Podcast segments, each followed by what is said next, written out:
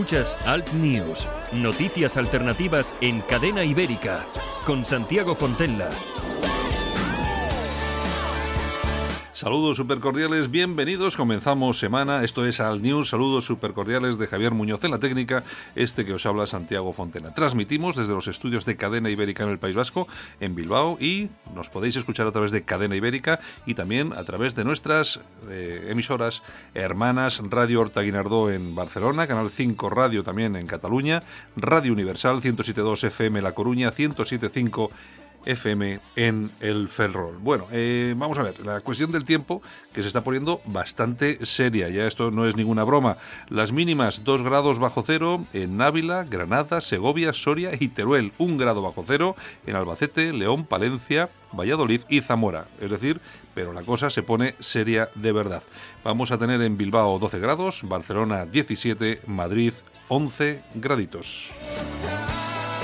Precipitaciones en Cataluña, Asturias, Andalucía, Cantabria, Sistema Central, Galicia y también el País Vasco. Atención, lluvias con tormentas, cuatro gotas en Baleares y Canarias.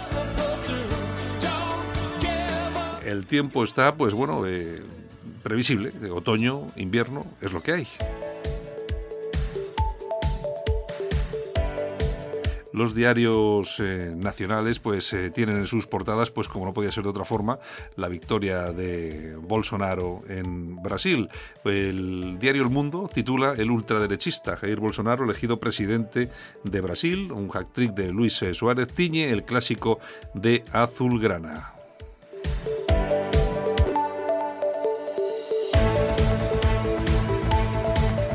En La Razón tenemos pues un titular pues prácticamente igual. Bolsonaro, nuevo presidente de Brasil, evitando los eh, descalificativos. Puigdemont será muy republicano pero un rey. El Barça golea al Real Madrid y despide a Lopetegui sin pena ni gloria. El italiano Antonio Conte listo para sustituir a Lopetegui, que parece ser que va a pasar, o estas son las últimas horas en el equipo madrileño. La victoria de Bolsonaro lleva a la extrema derecha al poder en Brasil, así titula El País.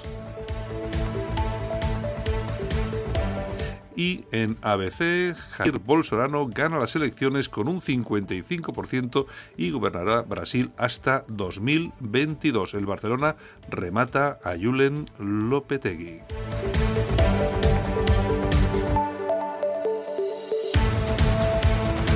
Gracias por estar con nosotros. Saludos súper cordiales. Comenzamos. Esto es Alt News, información y noticias alternativas aquí, en la radio. Escuchas Alt News, noticias alternativas en cadena ibérica, con Santiago Fontenla. Líderes políticos, líderes de la empresa, de la cultura. ¿Qué piensan? ¿Qué opinan? Conócelos en las entrevistas de actualidad de Alt News, con Santiago Fontenla.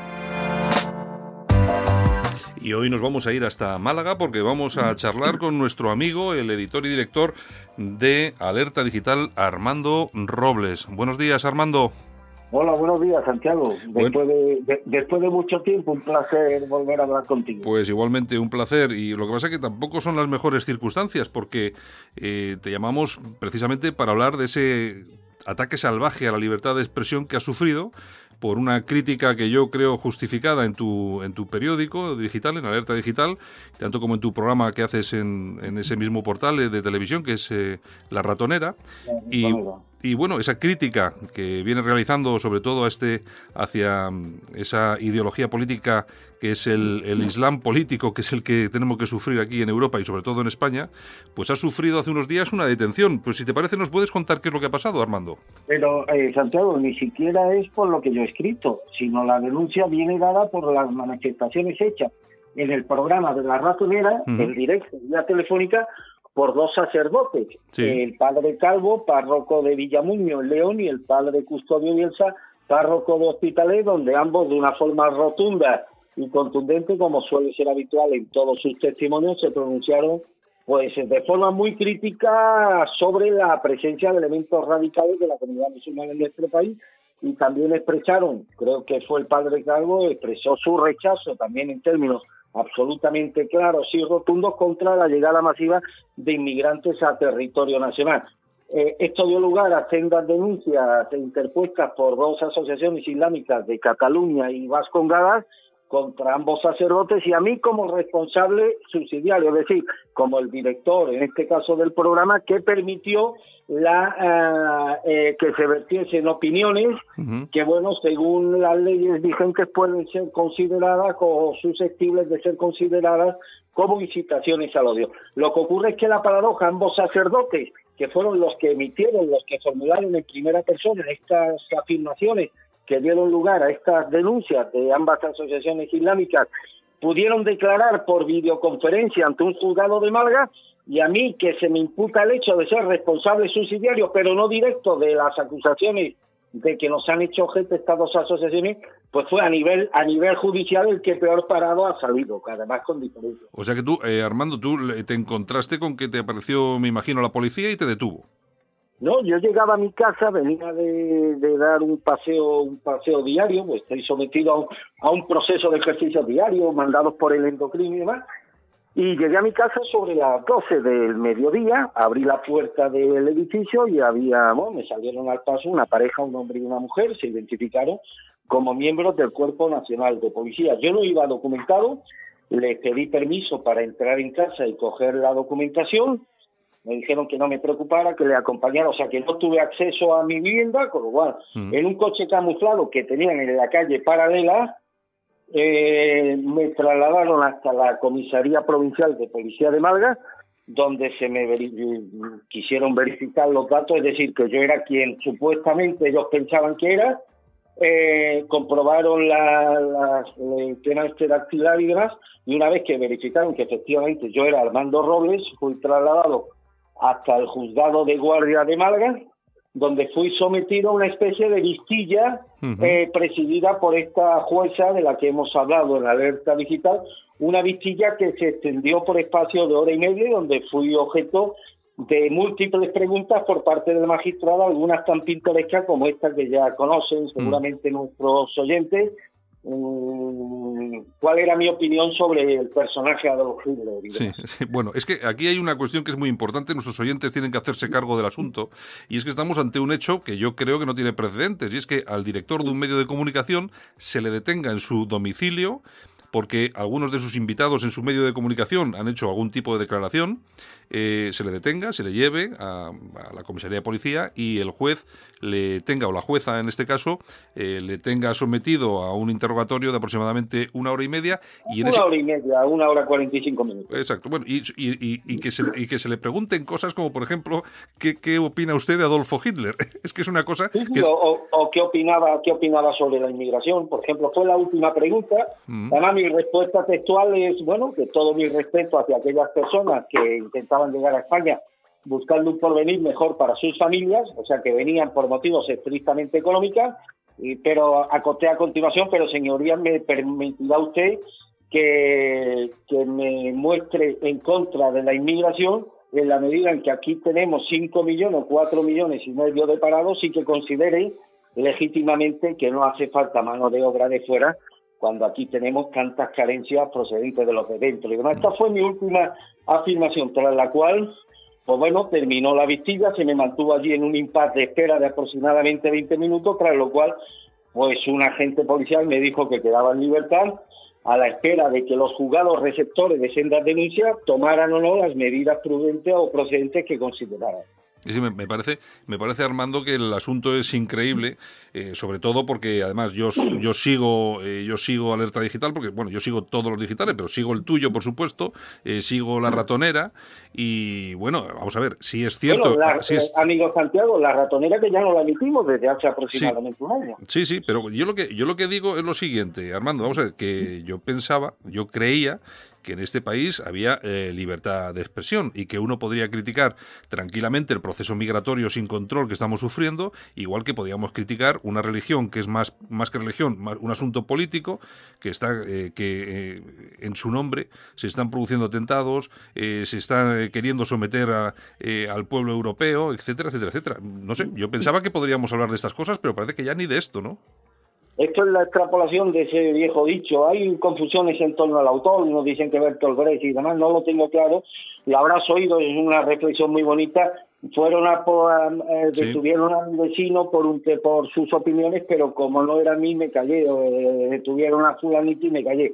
La tercera detención fue la mía y ahí percibí la importancia de no haberme mantenido callado cuando se colisionaron y las libertades de personas que, aun estando, aun siendo cercanas a mí, pero no formaban parte de mi núcleo más íntimo y por lo tanto no me tomé en serio esas detenciones. Cuando en este país ya se empiezan a a detener a ciudadanos libres en base a opiniones que no son las oficiales o que no gustan al sistema, que no, no tengamos ninguna duda de que hemos entrado en una espiral eh, extremadamente peligrosa donde mañana, eh, hoy se empiezan a criminalizar las ideas, se termina deteniendo a aquellos que son capaces de defender determinadas ideas y mañana se nos priva de las garantías jurídicas que tiene cualquier ciudadano, incluidos los más delincuentes, para que no podamos siquiera hacer uso de los recursos que los órganos jurisdiccionales ponen a disposición de cualquier ciudadano español para que no vean comprometidas sus libertades individuales. ¿Por qué te digo esto, querido Santiago?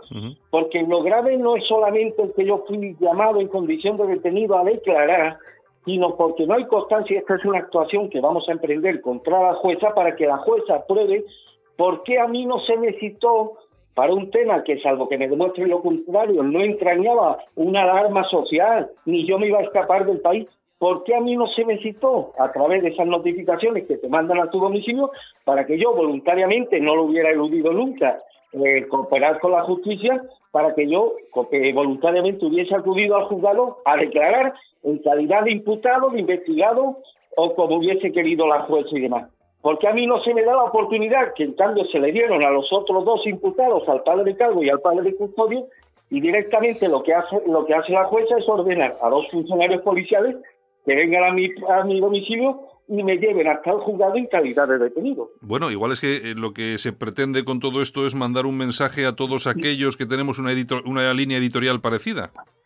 Pues es posible, es posible, es posible que se haya querido, pues, eh, a lesionar al resto de periodistas o personas comprometidas con el mantenimiento de unos ideales que no son los oficialmente vigentes, pues perdona la expresión, a través en este caso del más desgraciado. ¿Y quién ha sido desgraciadamente para mis intereses el más desgraciado? Pues he sido yo. ha tocado. Pues con esto es posible que se haya querido lanzar una voz de alerta o de alarma al resto de periodistas y de personas que están viendo las latentes contradicciones entre los que defiende, entre lo que defiende el sistema y las consecuencias mm. de esto que defiende el sistema. Este proceso de reversión demográfica y cultural que está sufriendo Europa y España es tan descarado, esto induce a tantas conciencias libres a preguntarse qué está pasando, cómo es que nos quieren eh, cambiar la piel cultural y étnica de este país, que ellos eh, necesitan opacar o parapetar esa, esa barrabasada política que se está perpetrando en Europa con leyes, con normas que precisamente salvaguarden los intereses de unos pocos a costa de poder reducir o limitar la libertad de aquellos que nos atrevemos a poner en cuestión este proceso de ingeniería social que va a terminar convirtiendo la piel de nuestros países en otra cosa bien distinta a la que siempre hemos conocido. Yo creo que, yo creo que aquí el, el, problema es que eh, hay una, una serie de, de, personas con, que tienen una serie de medios de comunicación que lógicamente no comulgan con lo políticamente establecido y lo políticamente correcto. Lógicamente, una serie de personas que denunciamos permanentemente cada día este proceso de sustitución étnica que estamos eh, sufriendo, y no solamente étnica, sino también cultural, porque al final uno ya no puede ni criticar eh, al Islam como herramienta política, que lo es y que lo estamos sufriendo en Europa, y al final seguramente, pues hombre, tratan de acallar, que, que no lo van a conseguir, a Armando Robles, y quizá en su persona nos intentan también acallar a todos los medios libres que denunciamos esto. Claro, mira, eh, hay un dato, mira, al hilo de toda la polémica surgida en torno a la exhumación de Franco, mm. a mí me puede caer mejor o peor la fundación, su vicepresidente Alonso, incluso algunos de sus miembros y demás.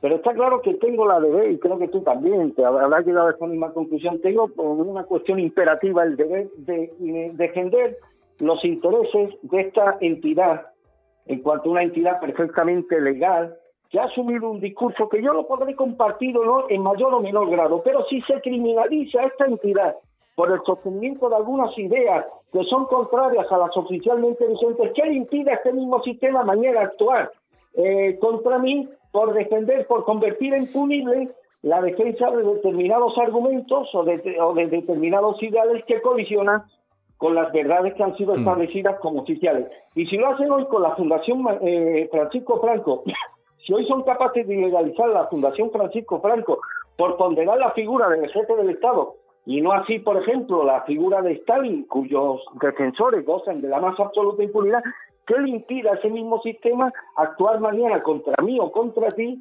por defender ideas, ideales, eh, argumentos que son contrarios a los intereses del sistema? Por eso me extraña, querido Santiago, que cuando hay tanto en juego, porque aquí lo de menos es que a mí me hayan detenido por espacio de cinco horas. Tú, tu empresa sigue exactamente, defiende exactamente los mismos principios editoriales que nosotros utilizamos. Yo escucho, yo leo a Yolanda, Yolanda es una periodista extremadamente violenta que se atreve a poner el dedo en la llaga en las cuestiones que afectan a la radicalidad del colectivo musulmán. Y si hoy a mí se me ataca y se vulneran mis derechos por cuestionar a este colectivo, ¿Cuánto más mañana no lo podrán hacer con Yolanda, contigo, con cualquier otro? Mm, está claro. Te digo esto porque lo que me sorprende, en algo tan grave, donde están en juego los intereses de tantos que nos afectan esto en igual grado, coño, Santiago, que las únicas muestras de solidaridad que yo he tenido dentro del sector periodístico haya sido la procedente de ti, de Yolanda Couseiro, de Raúl González de Zorrilla, director de la Tribuna del País Vasco, y de José de Sánchez, director de la Tribuna, y punto y pelota y para. Esto me induce a pensar que no se está pasando también a nosotros, Santiago. Hombre, yo ahí lo que dices tienes toda la, toda la razón. Eh, nosotros somos nosotros somos víctimas, o por lo menos eh, ciertos medios de comunicación son víctimas de sí mismos. Al final, eh, vamos, es que yo pienso que la gente no se hace idea de la gravedad que tiene este asunto. Es que, que es la, la detención por motivo ideológico del director de un periódico digital. Entonces, y, y, y sí que llaman poderosamente la atención que no haya existido una solidaridad total y radical por medio no solamente de los pequeños medios digitales que existen y coexisten en el universo de Internet, sino también los grandes medios. Porque los, porque los grandes medios, esos grandes, eh, los mainstream, esos grandes medios de comunicación, seguramente tenían que haber sido los primeros en decir, eh, oiga, esto, no puede ser. Pues, es decir, pues, aquí hay libertad de opinión y usted si quiere se querella, como bien decías tú, y luego ya veremos a ver qué dicen los juzgados, pero ¿qué es eso de ir a detener al director de un medio de comunicación mayor, menor? Ah, por cierto, que el tuyo seguramente será de Internet el que más se lea. Eh, ¿por ¿Cómo es eso de ir a, buscarle a su casa por, por lo que opina él o por lo que opinan sus invitados? Es que incitación previa, José. Claro, claro. incitación previa, porque claro, ahora tendrán ellos que demostrar que me han mandado una citación y demás. Eh, como yo le, eh, sometí a la consideración de la jueza una cosa tan simple, oiga, si dos funcionarios policiales han dado conmigo sin ningún problema, cuanto más no podrían haber dado conmigo también para entregarme una citación judicial, que yo no la hubiera eludido en ningún momento, yo no hubiera eludido la colaboración con la justicia. Pero tal vez de lo que se trataba no era eso, sino de sentar un precedente que aleccionara al resto de periodistas críticos o identitarios respecto al riesgo que empiezan a asumir y se atreven a franquear determinadas líneas rojas que han sido establecidas como por el sistema como intocables. Es que es, una cosa que es, alarmante y, muy, y muy preocupante. En todo caso... Eh... Ahora, ¿sabes qué le dije a la jueza? Y afortunadamente toda esa listilla está grabada. Digo, señoría, si me permite usted un insisto, con todo el respeto a la dignidad con la que usted ostenta su, su, su, su, su cargo en estos momentos, pero le voy a decir algo, la constatación triste por mi parte de que si yo hubiera dejado a los católicos españoles, si, hubiera, eh, eh, si hubiera puesto en cuestión la libertad de Jesucristo, si hubiera hecho eh, burla, mofa y defa de la Virgen María, no estaría ahora mismo sentado en este sillón. Claro. aquello dejó un poco desconcertada a la magistrada y demás, tuvo una actitud un tanto prepotente, me taladró con la mirada, pero mm, reitero ese convencimiento, Santiago, con lo cual quiere decir que aquí se están teniendo actitudes judiciales diferentes ante supuestos idénticos. Es decir, que tú puedes dejar a los católicos españoles sin que ellos tengan ningún tipo de consecuencia judicial y en cambio si cuestiona una de las cosas por las que fui interrogado es que usted afirma en su periódico que en muchas mezquitas españolas se predica el odio. Digo, claro, señoría, pero esto no lo digo yo, esto lo ratifica el CNI en múltiples informes que han sido reproducidos y puestos en conocimiento de la opinión pública. Y esto, lejos de calmarla, mm, la enervaba todavía más, pues ya, coño, en esto no lo he podido pillar. Pues voy a, estoy ya, se iba directamente a un interrogatorio estrictamente político y demás. ¿Qué opina usted de los inmigrantes? ¿Qué opina usted del racismo? Cuestiones que mm, desgraciadamente estaban bien alejadas de la pulcritud que se tendría que haber mantenido en algo tan serio como es un interrogatorio judicial. Hmm, además, eh, lo que lo que dices es, eh, es verdad, eh, Armando. aquí sufrimos día sí, día también ataques permanentes a los católicos, a la figura de, de Jesucristo, de la Virgen, de los sacerdotes, de los obispos. hay insultos, las, las señoras de Podemos entran desnudas en las capillas, insultan y escriben arderéis como en el 36 o gritan arderéis como en el 36. Aquí no, no pasa absolutamente nada, aunque sí es cierto que en concreto a esta, a esta señora que entró en, el, en, la, en, aquella, en aquella capilla la, la juzgaron, pero bueno, que fue casi un, un poco la broma ¿no? del, del tema.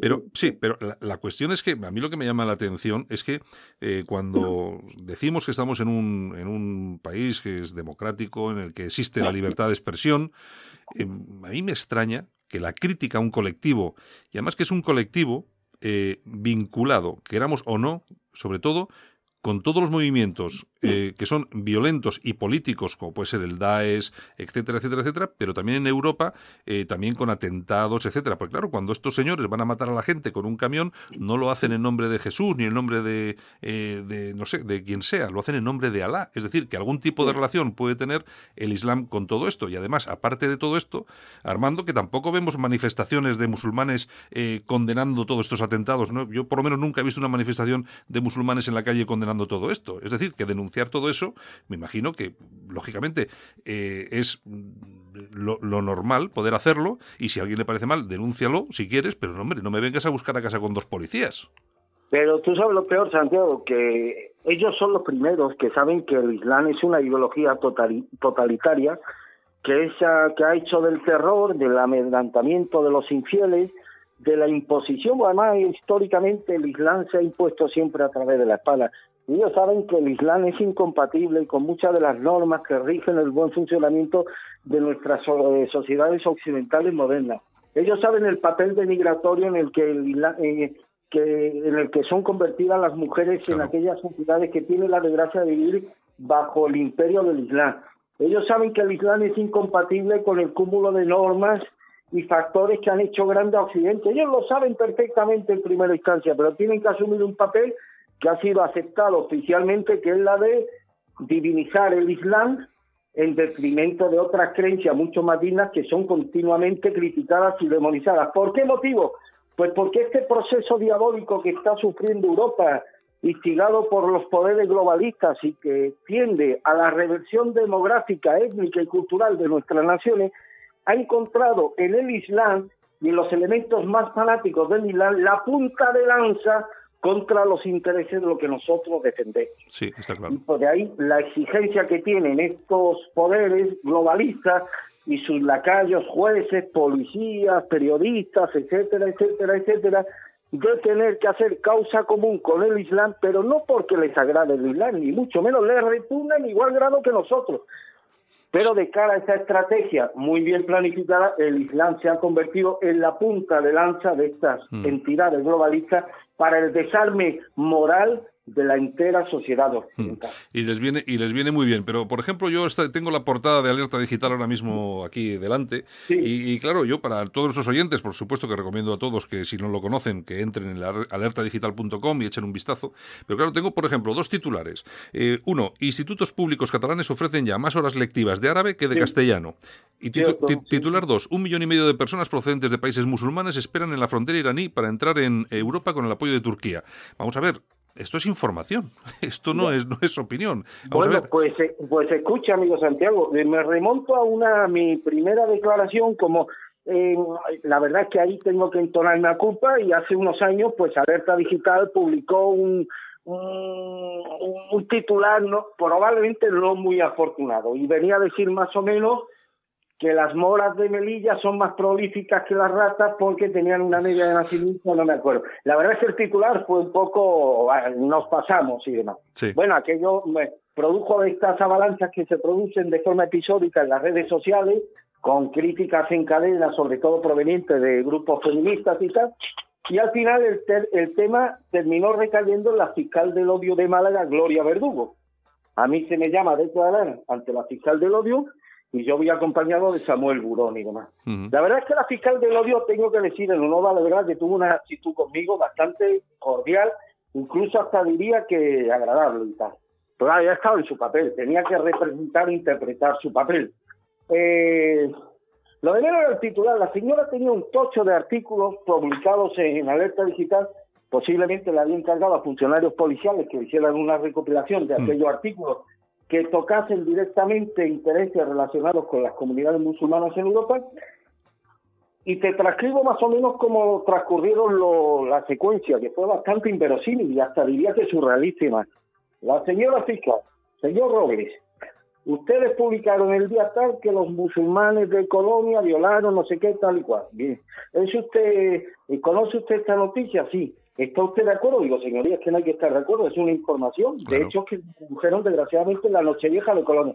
Bien, ustedes han publicado aquí que tres senegaleses violaron a una chica italiana, tal día Bueno, así me tuvo por espacio de 10 minutos, ¿eh? o sea, rememorando, eh, citando artículos, eh, titulares de artículos que habían sido eh, publicados en alerta digital. Hmm.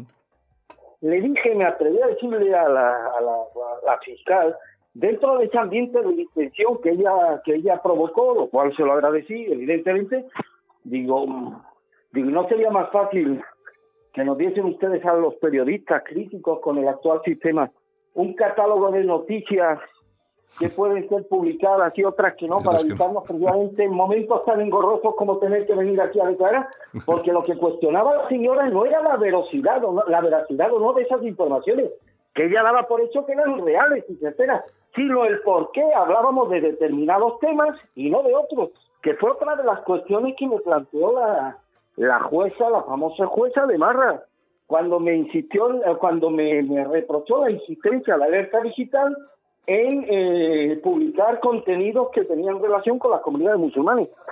Y le, le, di una explicación, digo, mire usted, nosotros hemos publicado desde nuestro nacimiento el orden de más de 100.000 artículos y demás. Si usted se tomara la molestia, en un trabajo impro, evidentemente, de repasar todos esos artículos, vería innumerables críticas a la Iglesia Católica, pese a nuestra condición de católicos convencidos de la vigencia del humanismo cristiano como ese vertebrador de nuestras sociedades, pero usted encontraría, no tendría ninguna dificultad en encontrar cientos de artículos extremadamente críticos con la figura del Papa, por ejemplo, del Papa Francisco. Y le puse un ejemplo de uno de los imputados, en este caso el padre Calvo, ha sido posiblemente una de las referencias católicas españolas más críticas con el Papa Francisco, al que incluso ha llegado a acusar de ser el anticristo. Y le pregunto a la magistrada, señoría, ¿y esto convierte al, padre Calvo en un anticristo? Y ella de forma muy soberbia, oiga, que aquí el que hace las preguntas soy yo y tal. O sea, que ya no es solamente, ellos no dudan de la veracidad de las informaciones que, que, que, que, que, que, se publican, sino el por qué la insistencia en determinados asuntos y no en otro. Es decir, que esto que tú acabas de, mencionar, estos dos titulares de alerta digital, mm. pues ellos dan por hecho que son reales, que son ciertos, pero no te extrañes que esto pueda dar lugar a otro procedimiento judicial eh, relacionado de por qué nos hemos atrevido a hablar de estos asuntos relacionados con la comunidad musulmana y no con otros relacionados, por ejemplo, con el Partido Popular o con cualquier otro grupo que no sea islámico.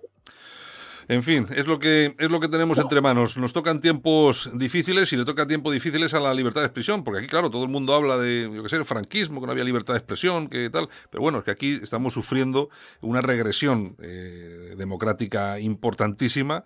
Eh, hay muchas muchas personas, nos damos cuenta de lo que está pasando, pero también hay otras muchas pues que no, no se percatan que sus derechos se están cercenando y sobre todo los derechos a la información se están cercenando. Bueno, Armando Robles, pues nada, eh, un placer haberte tenido aquí en, en Al News esta mañana. Igualmente, después de tanto tiempo, Santiago, y si me permites aprovechar este, este reencuentro contigo después de, algún tiempo para reiterarte mi agradecimiento a ti y a Yolanda por hacerme objeto estos días, bueno, de vuestro afecto y de vuestra consideración, primero como periodista y luego como amigos, cosa que agradezco profundamente y que siempre, siempre, siempre lo tendré en cuenta como un tema de gratitud a todos. La verdad, la, verdad y los derechos eh, a hablar y a decir la verdad siempre, siempre van a, van a estar aquí, por supuesto, siempre nos vas a tener ahí al lado tuyo, Armando. Muchas gracias, buenos días y seguimos en contacto. Un abrazo y hasta siempre, Santiago.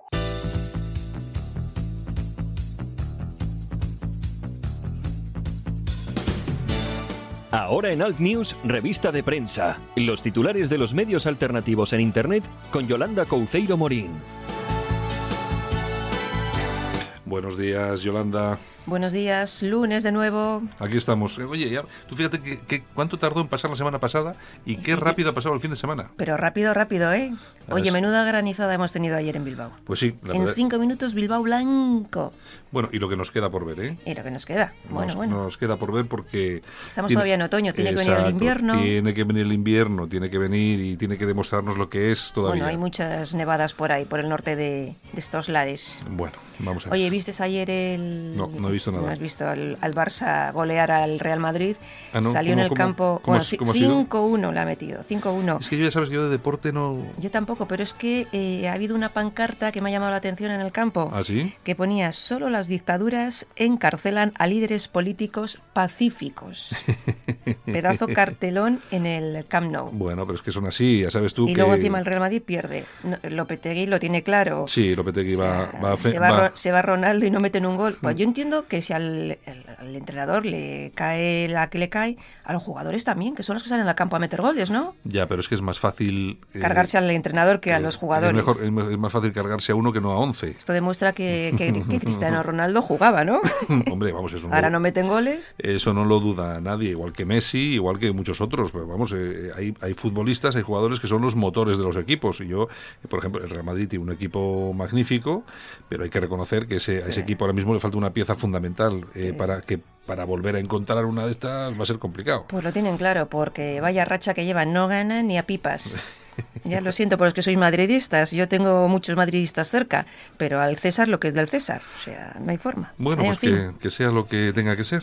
Pues empezamos si quieres con alertadigital.com. Pues bueno, vamos con ello. ¿Qué tenemos? Pues mira, el gobierno francés que estudia llevar policías a los colegios tras casos de alumnos amenazando con pistolas a los profesores. Ya la semana pasada hablábamos mm. de uno de estos alumnos que amenazaba con una pistola a una profesora para que le pondría una nota. Sí, que vimos el vídeo también en tu cuenta de Twitter. Efectivamente, pues ahora el ministro de Interior francés ha presentado un informe en el que dice que bueno, que tiene que haber policías porque si no esto se va a desmadrar. Tú fíjate en pleno siglo XXI que tenga que haber policías en los colegios. Pero luego y luego si criticas todo esto, porque eres facha. Claro, eres, facha, claro, que si tú, tú luego dices, "Hombre, es que quienes amenazan, oye, porque nunca es... Tú, mira, tú fíjate cómo son las cosas.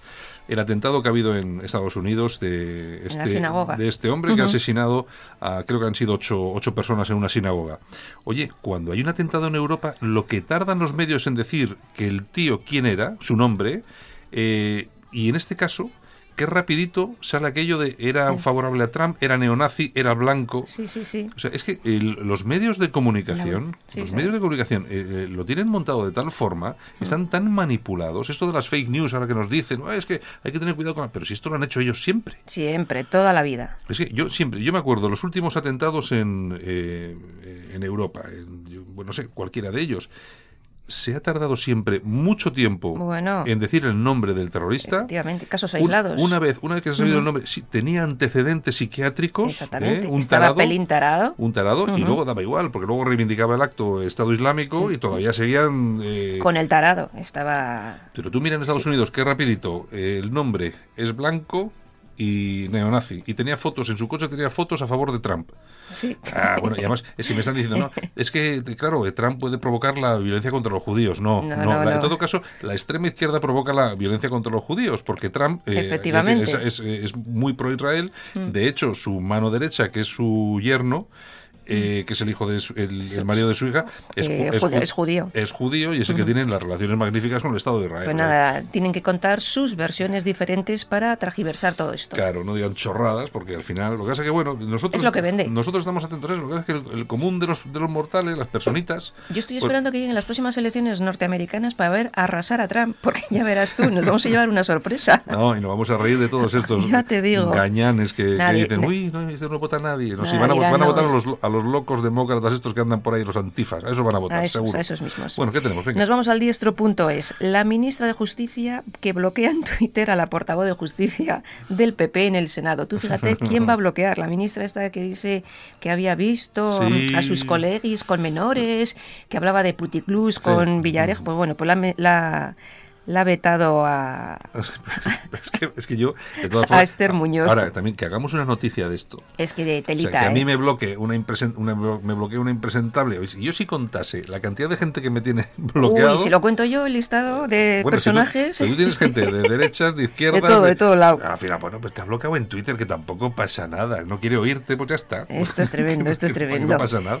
Bueno, nos vamos a la tribuna de España. Venga. Salvador Sostres. ¿Qué te parece Salvador Sostres? Yo tuve mis más y mis menos con Salvador Sostres. Te, ¿eh? te creyaste con él. Sí, sí, sí, hace años. ¿Cómo ha cambiado el colega? ¿Cómo ha cambiado? Eso es lo que no acabo yo de entender mucho. Yo tampoco. Tú, te, yo me creo recordar que te creyaste con Sostres por un artículo que escribió eh, que, que, llamaba a los andaluces, andaluces de mierda. efectivamente, mm. eso es, eso es. Y míralo ahora. pues ahora ha dicho que cuando Franco iba a Barcelona, que era algo espectacular, la ciudad salía a la calle, todos eran franquistas, incluso, pues eso, la burguesía catalana, estos Jordis pues estaban encantados de la vida. Nos lo dice Sostres, como si no lo supiéramos. Sí, no, pero Sostres lo conoce bien porque él también era de esos. Exactamente.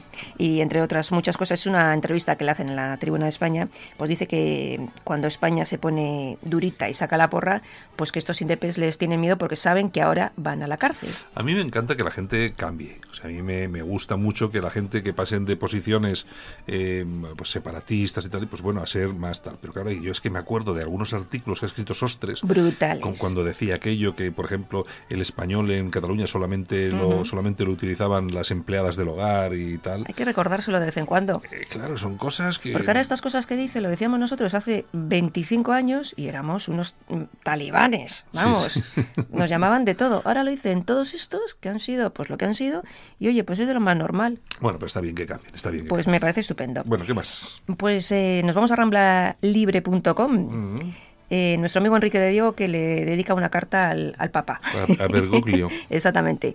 Le dice, callas como una puta babilónica. El amigo Enrique siempre está ahí.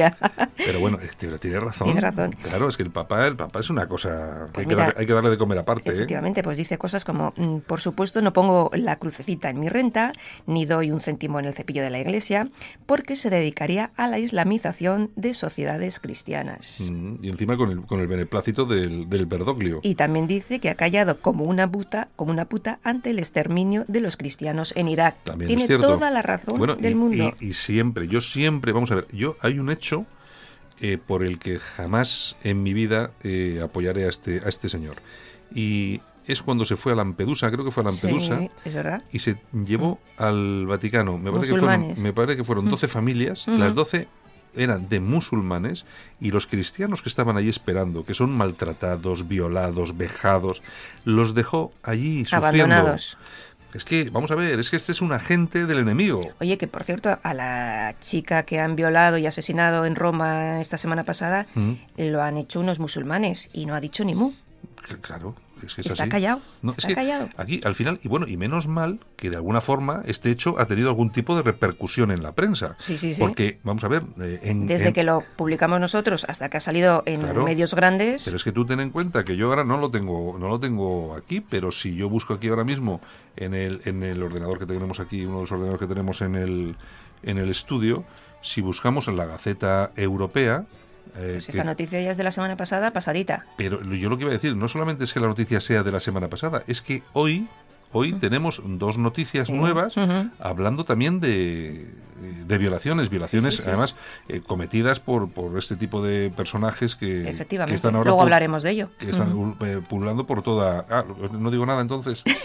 Ah, porque iba, iba, a decir lo de la adolescente drogada y violada en Alemania. Bueno, pues luego seguimos... Bueno, bueno, pues nada, nada. Luego seguimos con cosas. hay, mucho, hay mucho tema en la Gaceta.evo, o sea que... Claro, es que la Gaceta ahora mismo tenemos... Es que la Gaceta ahora mismo tenemos, la policía teme la comisión de más atentados inocentes tras la pérdida de territorios del, del ISIS en Siria e Irak, adolescente drogada y violada en Alemania por una pandilla de inmigrantes sirios, refugiado viola a la hija de 12 años de su familia de acogida francesa porque estaba enamorado, entre comillas, hablo la excusa, Hungría reconocida en Estados Unidos por ayudar a los cristianos perseguidos, una asociación musulmana compra una iglesia italiana para transformarla en segunda mezquita de Bérgamo. de noticias. Bueno, y tenemos, hay una noticia que es fantástica. Hay una noticia que se, que se titula eh, Savile Town, la ciudad británica con un 99% de población musulmana. Estas las traías hoy, esta no. Es que es, que es una cosa que me llama poderosamente la atención, porque claro, luego la gente no se imagina que estas cosas pueden pasar. por eso tienen que, leer pues eh, digitales alternativos. Claro, es que cuando decimos, no, es que lo de la islamización, vamos a ver, mira, eh, Town es una ciudad británica que tiene 4.033 habitantes. Casi todos de, ellos, de ellos solo 48 48 son británicos. Nativos. Todos los demás son musulmanes. Efectivamente. Es que es una cosa, y viene, viene ilustramos el artículo con unas fotografías de Janet Atkinson, que es una, es una eh, periodista del Daily Mail, que son fantásticas. son, fantásticas. Aquí hay, una tía vendiendo helados eh, con, burka. Con burka. La vendedora tiene burka, pero ¿esto qué es?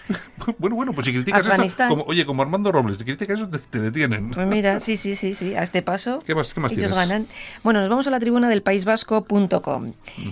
Algo de lo que hablábamos antes. El terrorismo de extrema izquierda cuadruplicó al de extrema derecha en el 2017. Europol ha publicado su informe anual en el que anuncia, pues, el, analiza el terrorismo en la Unión Europea. Hubo en 2017 205 atentados, de los cuales 137 por separatismo, 33 islamistas, de ultraizquierda 24 de ultraderecha 5 y 6 sin especificar. Mm. Vamos a ver, cuando, cuando nos están eh, diciendo permanentemente las llega la extrema derecha, peligrosa y todo ese tipo de cosas, hay que tener en cuenta una serie de cosas importantísimas, que lo acaba de decir Yolanda, y lo repito. En 2017 ha habido 205 atentados en Europa. Bien, por separatismo, 137. 137. Por islamistas, 33 es decir, musulmanes. De extrema izquierda, 24. Y de ultraderecha, de extrema derecha, esos nazis peligrosísimos, 5. O sea, no es que, no es que cuadruplique, sino es que... y es un informe de la Europol, no es algo que nos inventemos nosotros, señores. Es, ¿eh? es un informe de la Europol, es una cosa increíble. Y yo siempre lo he dicho, lo vengo diciendo durante mucho tiempo en este programa, que la extrema derecha prácticamente no existe, es residual. Hay pequeños grupos, pero por ejemplo, en, en España, grupos de extrema derecha organizados yo creo que ni existen. Y si existen, bueno, pues, pues son cuatro. Eh, que en Alemania mm. puede haber algún nazi y tal, mm. pues claro que sí, pero ¿qué se piensan ustedes? ¿Que no están controlados? Por supuesto. Cinco atentados frente a 137 más, más 24 son 160 de la extrema izquierda y de los separatistas. Ahí queda, ahí queda el dato. Tienen toda la información en la tribuna del País Vasco, donde hay un amplio informe de Europol. Muy bien, ¿qué más? Bueno, el correo de Madrid.com. ¿Expulsará el gobierno de España al marroquí responsable de la violación de una discapacitada en Collado Villalba? No. Seguramente que no. no. La víctima tenía 33 años, fue engañada, la llevaron a su casa, la violaron la pobre chica pudo escapar, se fue al hospital, denunció y bueno, uno de los violadores era es marroquí y ya veremos si el juez hace bien los deberes o no hace bien sus, sus deberes. Bueno, ¿qué más? Bueno, pues nos vamos a la gaceta.eu y comentamos lo que antes habías dicho, el refugiado que viola a una niña de 12 años en Francia y la niña es hija de una familia de acogida, lo tenían pues eso, en casita, al refugí, welcome refugee. Recomendamos a nuestros, eh, nuestros oyentes que pasen por la gaceta.eu, la gaceta europea, que es el digital de referencia de la radio. Exactamente. ¿Y, caso aislado? ¿Qué tenemos? Cientos de inmigrantes magrebíes son puestos en libertad según llegan a España. Eh, a diario, sin control sanitario, por supuesto. Claro. Y según un miembro de Salvamento Marítimo,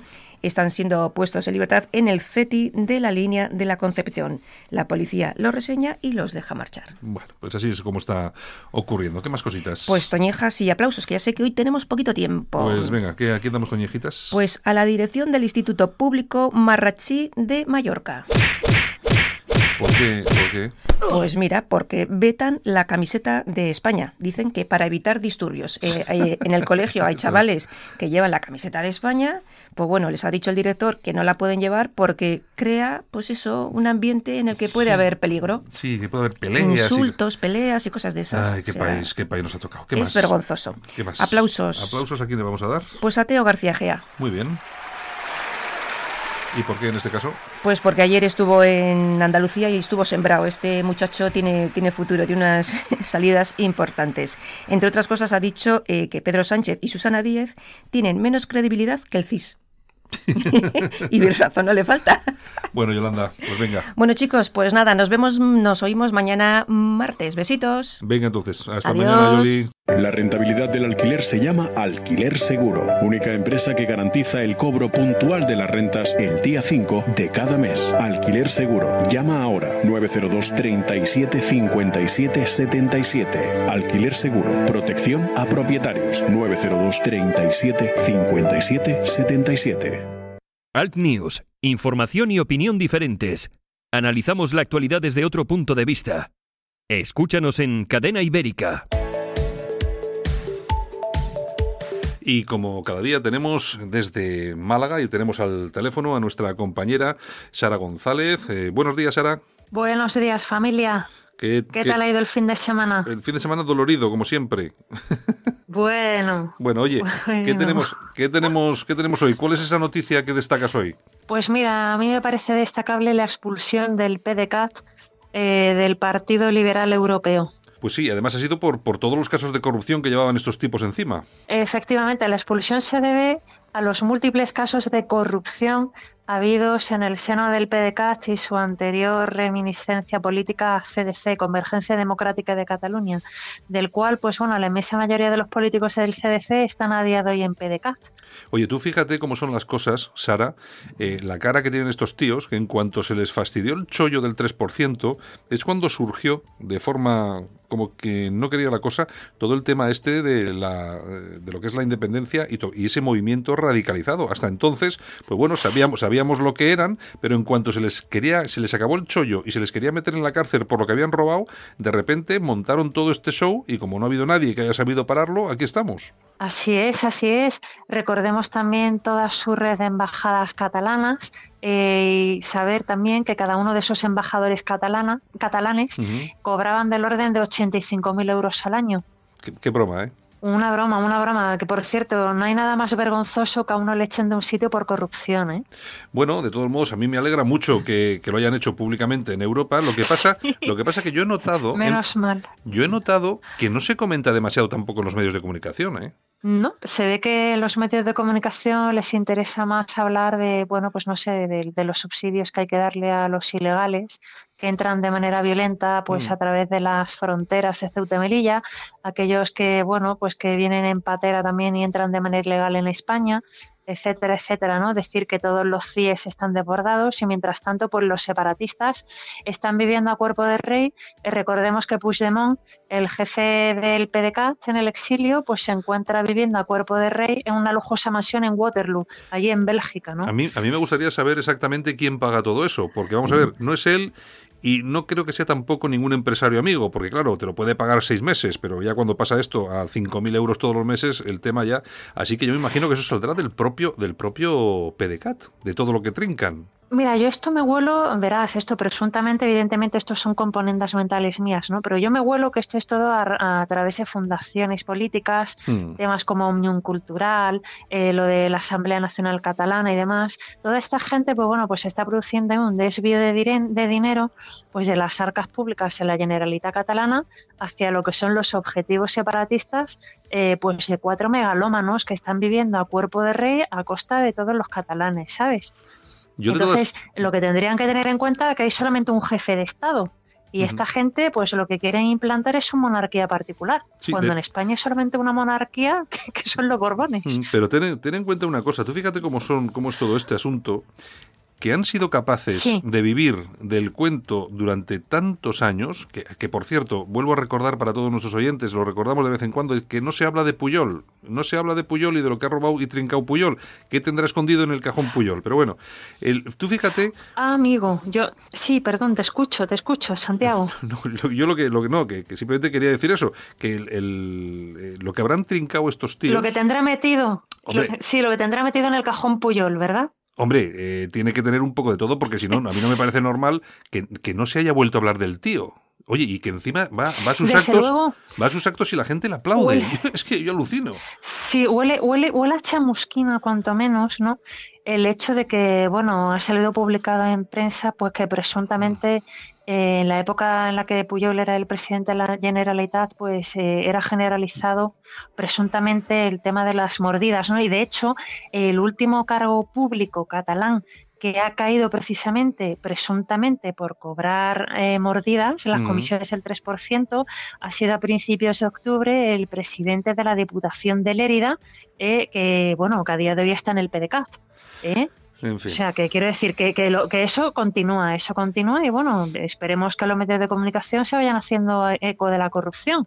Ya veremos. Porque eh, la corrupción nos está comiendo a todos, es el cáncer que se está comiendo España. Ya veremos, lo dudo, lo dudo mucho, pero bueno, ya si es, si es del PP o así, sí que se habla mucho, pero si no, pues que yo, vamos a ver, a mí es, es, una, vamos a ver, yo, tú puedes ser del PP, no puedes ser del PP, puede ser de otro partido, pero hay cosas que son realidad, que son verdad, y, es. eso es la verdad del, del barquero. Vamos a ver, aquí estamos hablando eh, que hemos metido a rato en la, en la cárcel por 200.000 euros de las Black y no hablamos de Puyol, que tiene millones de euros eh, danzando. Estamos hablando del máster de Pablo Casado, que al final eso se ha quedado en nada, pero nadie, nadie habla ni dice nada del, doctorado del señor eh, Z. Pedro Auténtico. Es que, claro, si, vamos a ver, siempre, si, es la, derecha, todo, todos encima. Si no, nadie. Y eso es porque aquí hay una distribución de medios de comunicación que ha dado vergüenza a esa distribución y ahora, lógicamente, estamos sufriendo pues los, eh, los efectos, que no hay grandes mainstream, grandes medios de comunicación que sean de derechas. Es que no los hay. Yo lo que echo de menos, fíjate tú, y ya independientemente de que sean grandes medios de comunicación, que sean de derechas o no, yo lo que realmente echo de menos es grandes medios de comunicación que verdaderamente sean una prensa libre. ¿Me hmm. explico? Porque una prensa libre pone el foco allá donde hay un delito, allá donde hay una corrupción, allá donde hay una legalidad. ¿eh? No pone el foco pues bueno, pues en personas que sí, que evidentemente, pues eh, a lo mejor han tenido un comportamiento, eh, pues bueno, indebido, ¿no? Pero que es un mal menor, es pecata minuta en comparación con los casos de corrupción multimillonarios que presuntamente se están cometiendo en Cataluña pues desde hace al menos 20 años. efectivamente. Bueno, bueno. Pues nada, Sara. Claro. Nada, Sara, muchas gracias por estar con nosotros esta mañana y mañana volvemos a hablar, ¿de acuerdo? De acuerdo, que tengáis un feliz lunes. Un abrazo muy fuerte. Venga, un abrazo, Sara. Hasta luego. Escuchas Alt News, noticias alternativas en cadena ibérica, con Santiago Fontenla. Y como siempre, un espacio para la historia aquí en Al News de la mano de nuestro compañero Pedro Ángel López, que es el director de Españoles por la Historia aquí en Cadena Ibérica. Buenos días, Pedro. Muy buenos días. Empezamos la semana, lunes maldito, aunque bueno, semana cortita por lo menos. Bueno, eh, yo no, sé, depende, depende para qué cortita o no. Depende del negocio que uno tenga. Efectivamente, depende a qué te dediques. Puede ser muy cortita o puede ser larga de, vamos, con ganas. En fin, en fin. Larga de Bolox. Bueno, ¿qué tenemos, ¿qué tenemos por ahí, Pedro? Bueno, pues yo creo que ahí tenemos una fecha importante, dos fechas importantes eh, vamos a pasar muy por encima, pero la más eh, lejana podemos irnos a 1933, irnos al Teatro de la Comedia, podemos hablar de la fundación de la Falange. Tal día como hoy. seguro que alguno de los oyentes eh, está percatado. Pero, pero, pero algunos solamente, ¿eh? algunos solamente. Yo sé que algunos, los más críticos, seguro que más que ninguno. Seguro, seguro. bueno, pues ahí tenemos a nuestro jefe nacional entonces, pues fundando lo que es Falange perdón, lo que eh, en todo... Un segundo. Ahora estamos.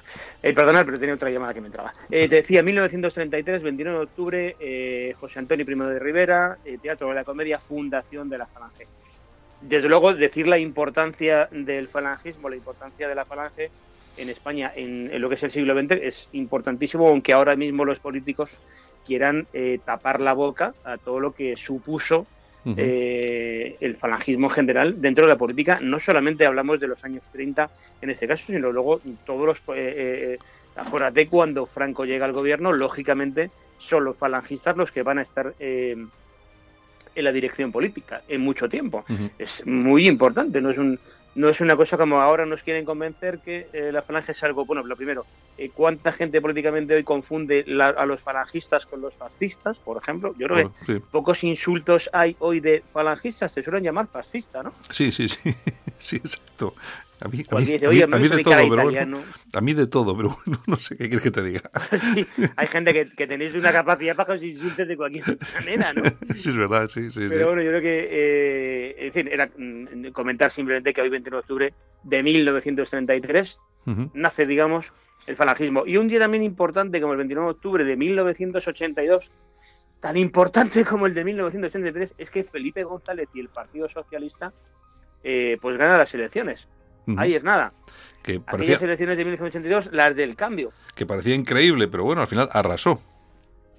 Arrasó, arrasó, arrasó. Eh, yo te puedo decir que, mira, mientras que en 1983 no estaba presente, sí lo estaba esa noche electoral de 1982, esa noche en la que vemos algunas fotografías y, vídeos sobre eh, que sale Felipe González y Alfonso Guerra en la ventana con las manos unidas. Un poco duraría, bueno, duró un tiempo.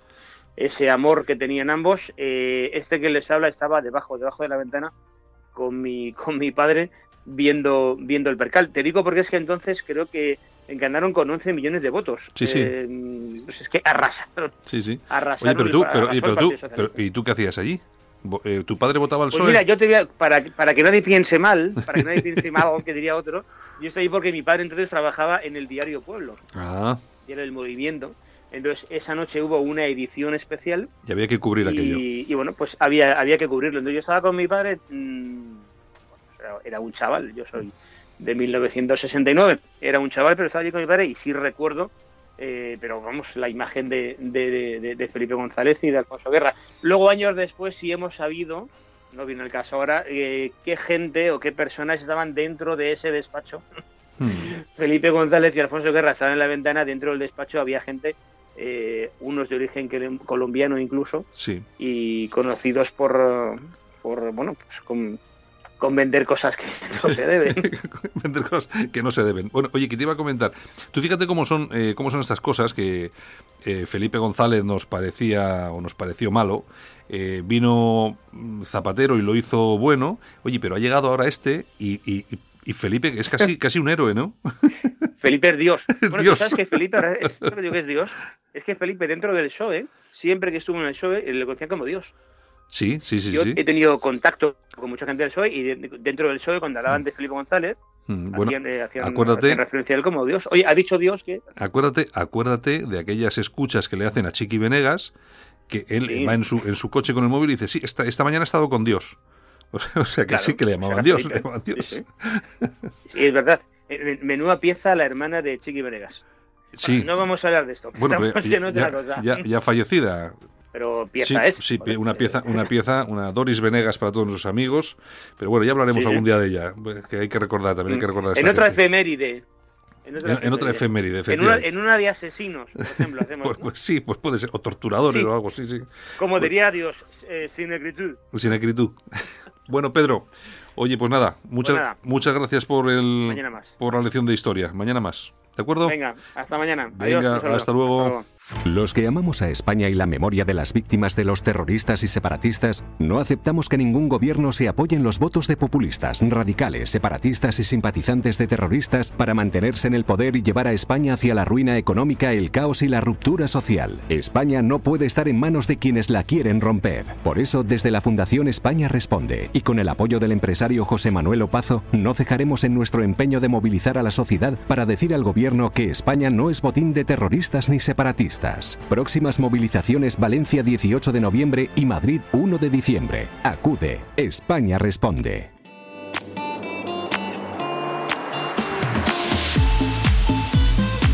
Y hasta aquí hemos llegado. Saludos súper cordiales de Javier Muñoz en la técnica, hasta que este que os habla Santiago Fontela. Mañana regresamos aquí en Alt News. Saludos, hasta mañana.